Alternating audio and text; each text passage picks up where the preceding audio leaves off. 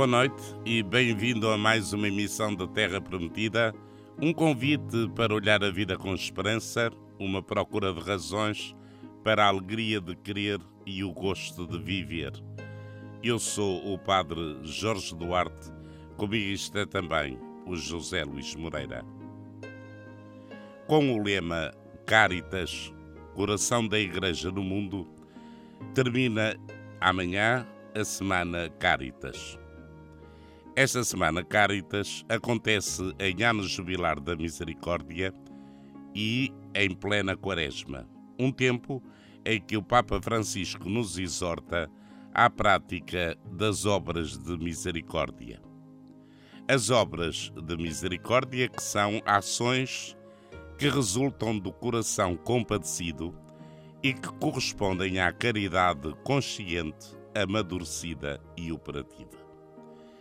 A Semana Caritas e as obras de misericórdia, nomeadamente as obras corporais, as sete obras corporais, são o assunto para a conversa desta noite, como habitualmente com o cônego Rui Osório e o padre Vítor Gonçalves, a quem saúdo, depois de um interregno de duas semanas.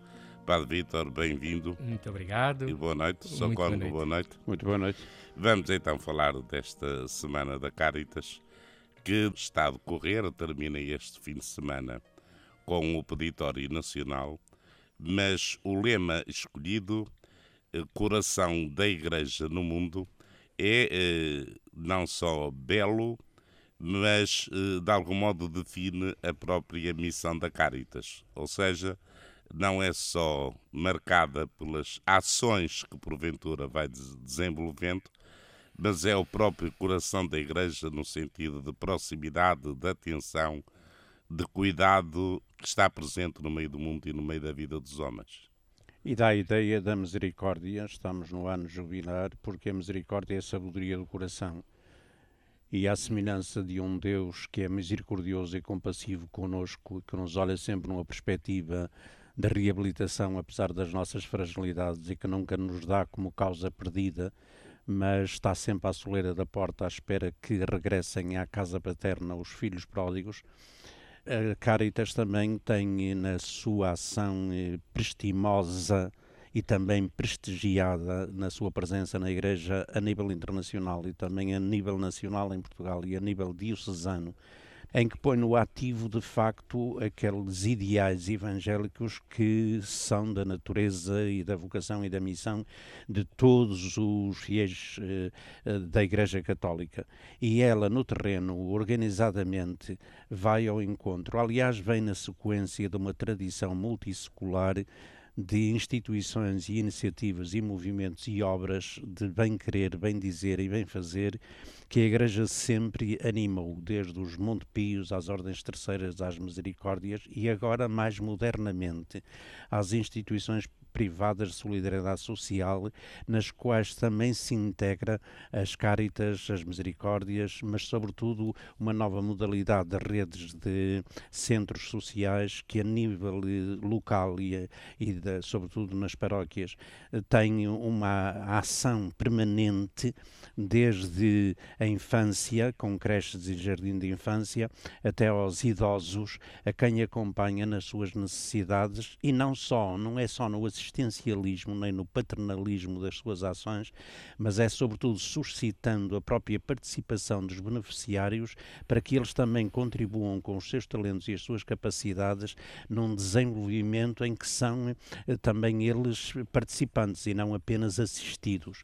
Embora muitas das práticas eh, tenham, por razões eh, circunstanciais e existenciais das pessoas, tenham um, caráter mais assistencialista, a verdade é que estas instituições e estes movimentos e obras da Igreja hoje estão atentos às modernas ciências humanas e sociais para saber que o problema não é só de mero assistencialismo, mas é também suscitar nas pessoas a sua participação para que também elas sejam colaboradoras do seu desenvolvimento integral de cada pessoa e solidário de todas as pessoas. Padre Vitor, na sequência do que o Cono Rui Osório acaba de referir, eh, a palavra caritas é uma palavra latina, quer dizer eh, caridade, e esta palavra caridade, eh, diria que é uma palavra que está muito desqualificada.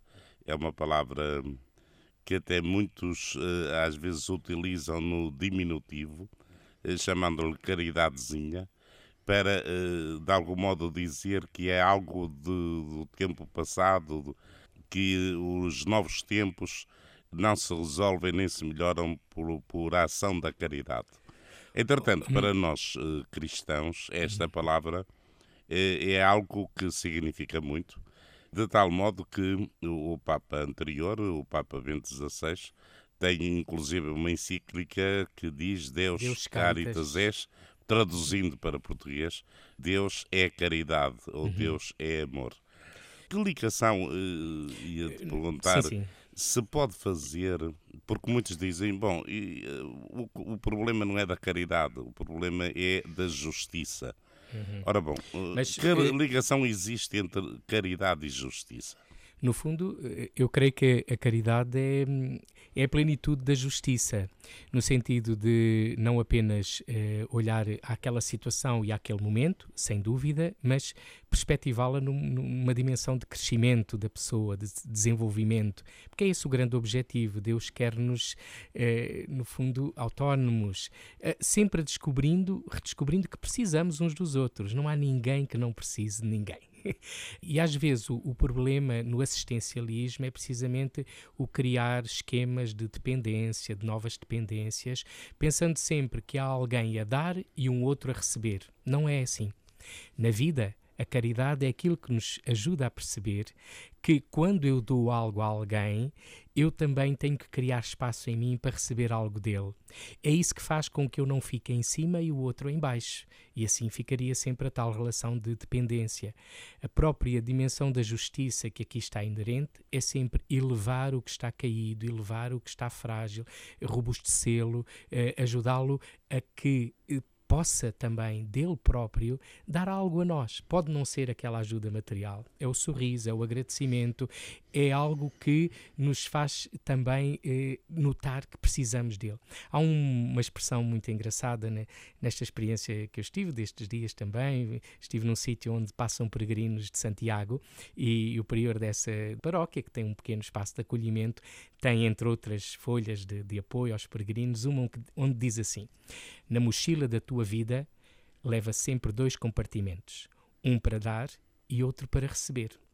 Se eu penso só na caridade, naquilo que eu dou, eu não dou espaço a receber nada do outro, mesmo que isso pareça insignificante. E, portanto, eu não crio comunhão com ele. Eu creio que é esse o sentido. E esta, eh, este título que foi dado este dia sublinha muito bem: é o coração.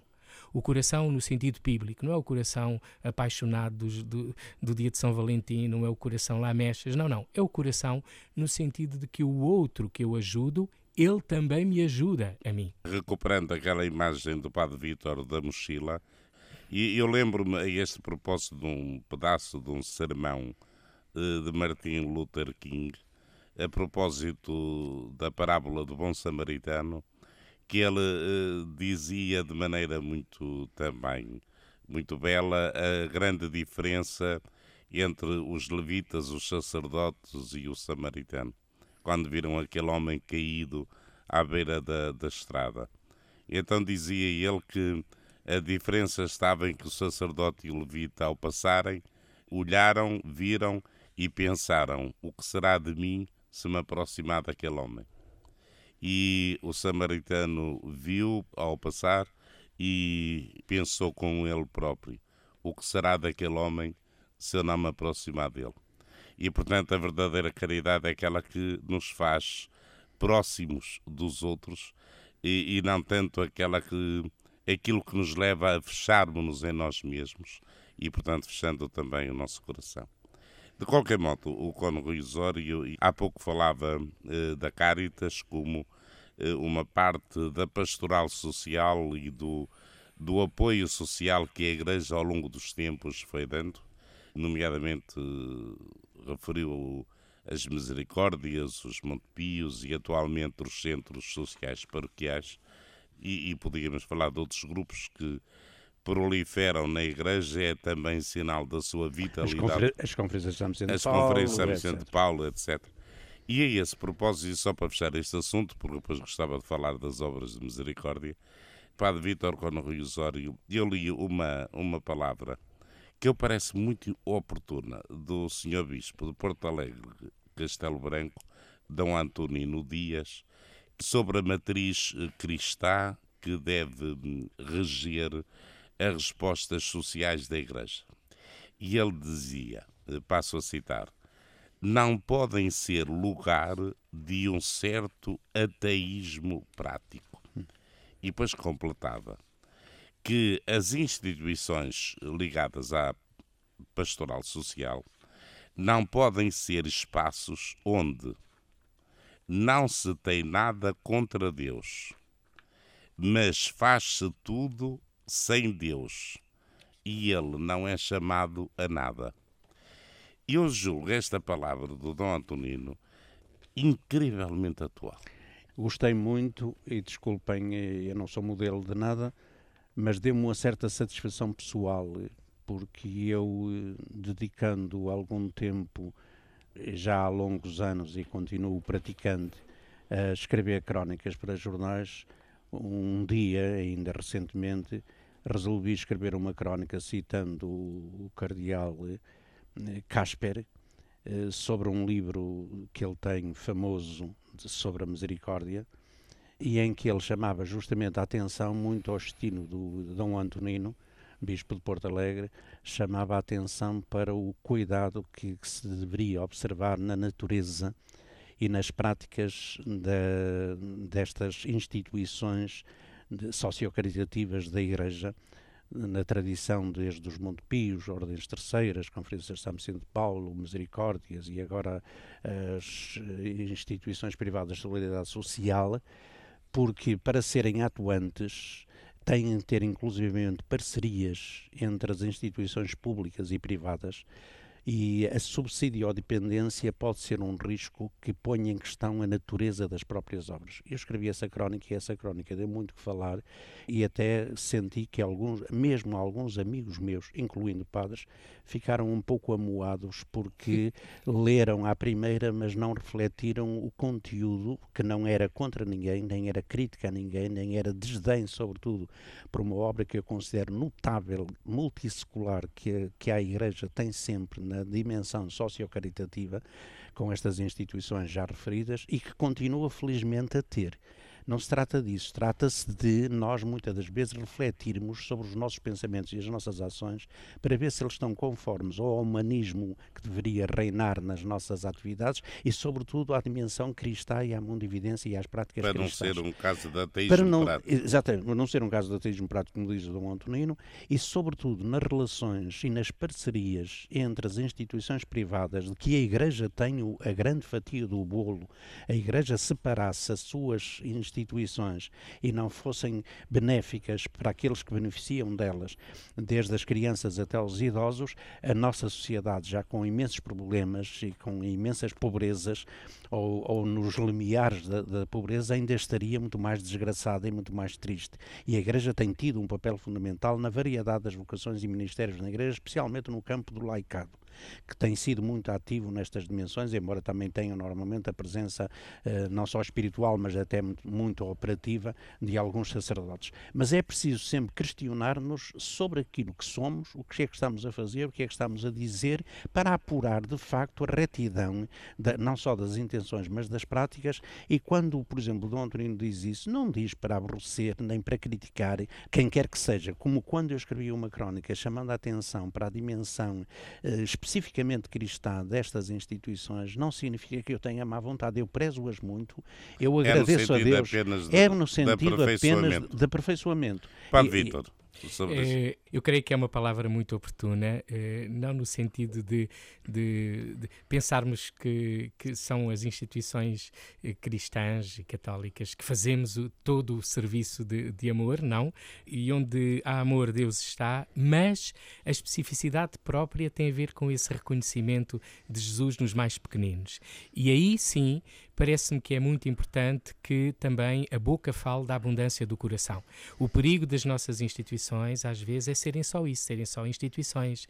E a esse nível é preferível que, havendo outros serviços, o façam, porque às vezes até o podem fazer com melhor competência. Agora, a questão da qualidade desse serviço estar verdadeiramente revestido, ou eu diria até interiorizado, a partir do Evangelho, faz com que, até muitas vezes, nem seja preciso quase falar diretamente de Deus, porque poderá ser reclamado. Mas porquê é que fazes isto? Tu, tu, tu estás aqui, dedicas este amor tanto a mim e, e estes que estão aqui, o que, é que te, o que é que te move? E é aí a oportunidade de falar de Deus. Ora, eu creio que às vezes um perigo das instituições é elas ficarem também divorciadas do resto da comunidade.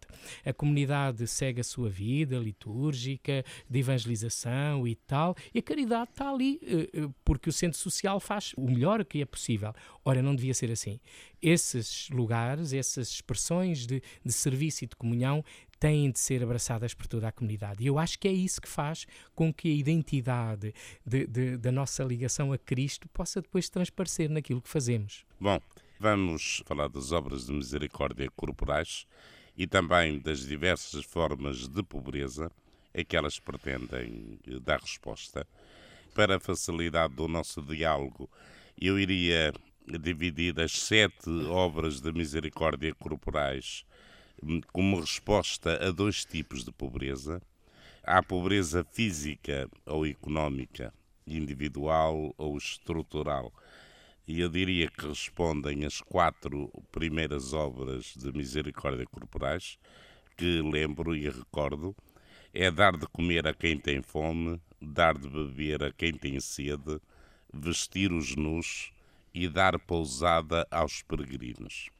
São as quatro primeiras eh, e eu iria desafiar-vos assim em bloco, dizer-nos primeiro que a atualidade destas obras de misericórdia Ainda hoje isto uh, faz sentido falar delas, dar de comer a quem tem fome, dar de beber a quem tem sede, vestir os nus, dar pousada aos peregrinos.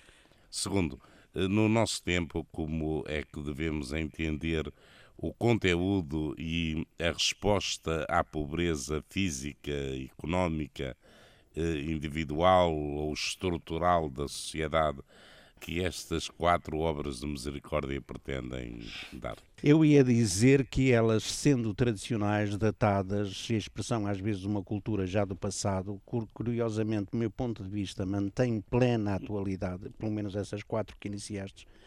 E eu diria que na linguagem de hoje é uma formulação muito mediática, muito apelativa, que em síntese faz apelos a necessidades eh, fundamentais e primárias das pessoas que devem, que devem estar garantidas, a não ser que queiramos desumanizar as pessoas. Se as queremos humanizar, mesmo antes de uma, de uma dimensão que também é de plenitude espiritual e até me, e antes de uma dinâmica vocacional e ministerial da sua identidade religiosa, se nós queremos olhar para as pessoas no seu valor e para a defesa e promoção do bem comum em redes de solidariedade e de subsidiariedade, isso tem essa, essa síntese mediática e apelativa tem plena atualidade. Eu acho que elas têm, têm uma atualidade tão premente porque este mundo, estamos mais convencidos que tem capacidade de criar condições para que ninguém passasse fome, e aí nós vemos as grandes eh, disparidades de,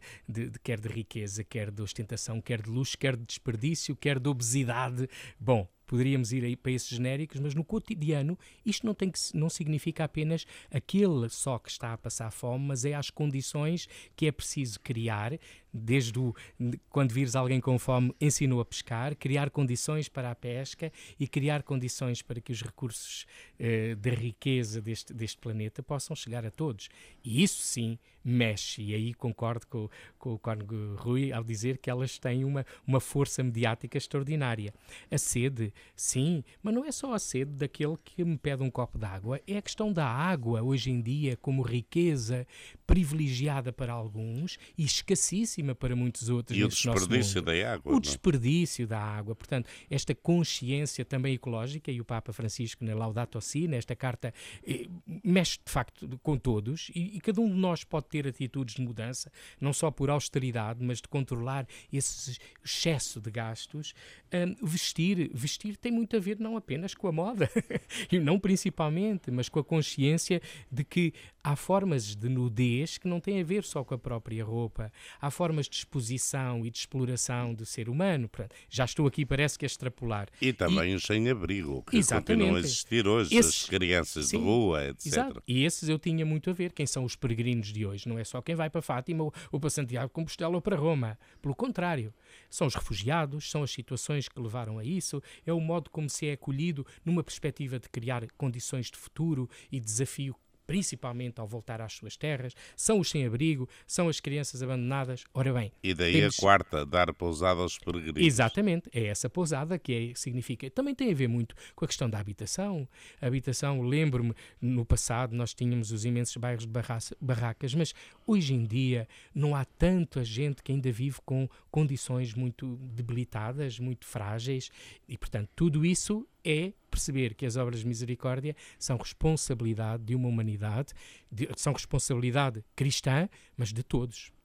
E se estas quatro primeiras, eu diria, respondem às questões da pobreza física ou económica, há mais três obras corporais eh, da misericórdia que eu diria que respondem à pobreza relacional e social e que são a quinta assistir aos enfermos, sexta visitar os presos e finalmente a sétima enterrar os mortos. Os enfermos, quer sejam em casa, quer sejam hospitalizados, quer seja no, na fase terminal da sua vida, quer seja um sofrimento que não escolhe idades e que pode ser desde a gestação das crianças no seio materno até de, o, as doenças de, a seguir ao parto, na infância na, em todas as, as, as etapas da vida, é de facto uma condição da fragilidade humana que está aí e é gritante e nós nos interrogamos muitas das vezes mesmo com as nossas objeções e inquietações até de caráter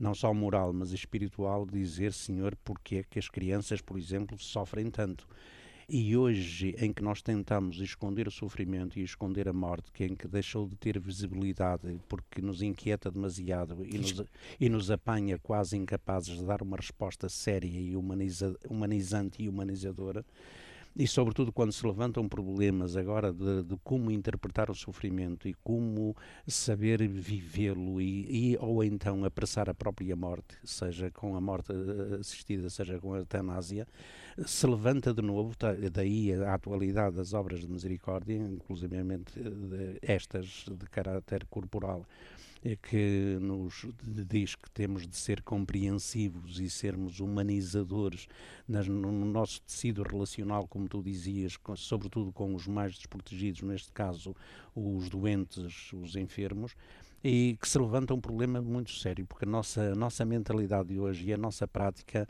é um pouco madrasta e não mãe maternal uh, de quem sofre.